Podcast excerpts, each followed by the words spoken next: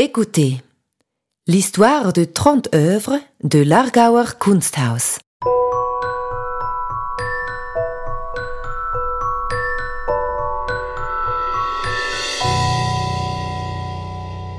Vous le savez peut-être déjà, l'Argauer Kunsthaus est connu pour sa remarquable collection d'art suisse.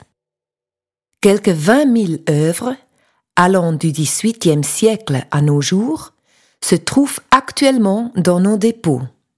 Elles sont présentées régulièrement dans diverses expositions. Chacune de ces œuvres se caractérise par une biographie propre. Dans notre collection en ligne, nous vous proposons des descriptions d'œuvres relatant leur histoire. En 2022, les expositions sont placées sous le signe de la collection. Pour cette occasion, nous avons sélectionné 30 œuvres que nous vous présentons sous forme audio via le podcast. Peut-être avez-vous l'œuvre devant vous, en vrai ou sur votre écran, pendant que vous écoutez ce podcast.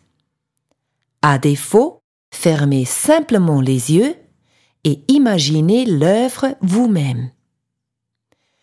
Nous vous souhaitons bien du plaisir en écoutant et découvrant la collection de l'Argauer Kunsthaus.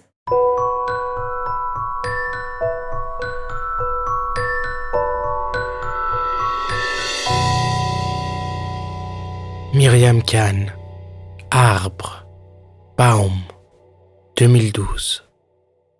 Myriam Kahn, qui est désormais l'une des figures les plus importantes de l'art contemporain suisse, se fait un nom au début des années 1980, avec des dessins expressifs de grand format en noir et blanc, qu'elle réalisa même le sol en investissant tout son corps. Après cette phase de création très intense, elle s'oriente au milieu de la décennie vers la couleur, avec le cycle d'aquarelle à Tombombe, puis vers la peinture dans les années 1990. Les couleurs lumineuses sont emblématiques du nouveau style, qui, appliqué en plusieurs fines couches, donne ainsi un effet transparent et éthéré au motif.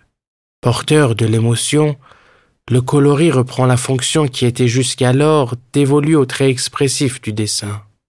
Au niveau des thèmes, les questions portant sur l'image corporelle, la sexualité et les rôles de genre restent virulentes, ainsi que le questionnement sur la guerre et l'exode en raison de la sensibilité politique de l'artiste.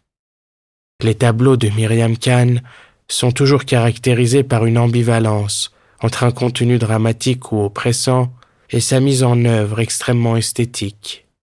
En 2015, l'Argauer Kunsthaus consacre à l'artiste l'importante exposition Körperlich, corporel, qui réunit les travaux de différentes périodes de création et initie dans notre pays une redécouverte de l'ensemble de ses œuvres, que ce soit le tableau Baum, Arbre, acheté l'année précédente pour les collections du musée, qui illustre l'affiche de l'exposition, est révélateur de l'intense pouvoir d'attraction visuelle qui émane de ce travail.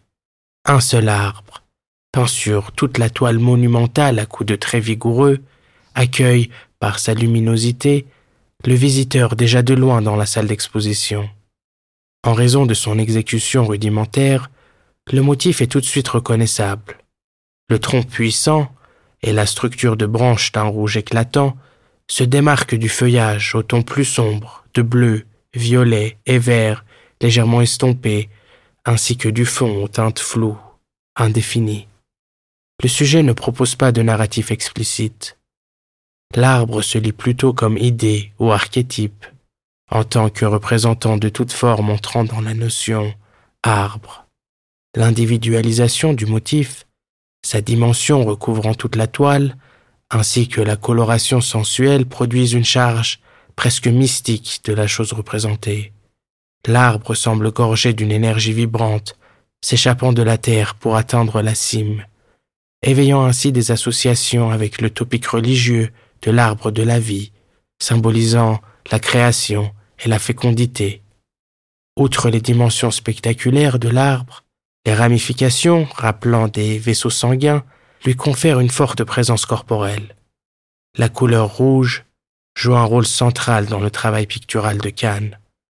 Utilisée dans de nombreux tableaux afin de mettre en lumière des mains, des parties de visage ainsi que des parties génitales dénudées, elle revêt souvent une connotation de violence, de mutilation, de vulnérabilité. À l'inverse, dans le présent tableau et d'autres représentations de plantes, le rouge marque une force et vitalité violente au sens positif, qui établissent une analogie entre les processus de croissance dans l'organisme humain et végétal.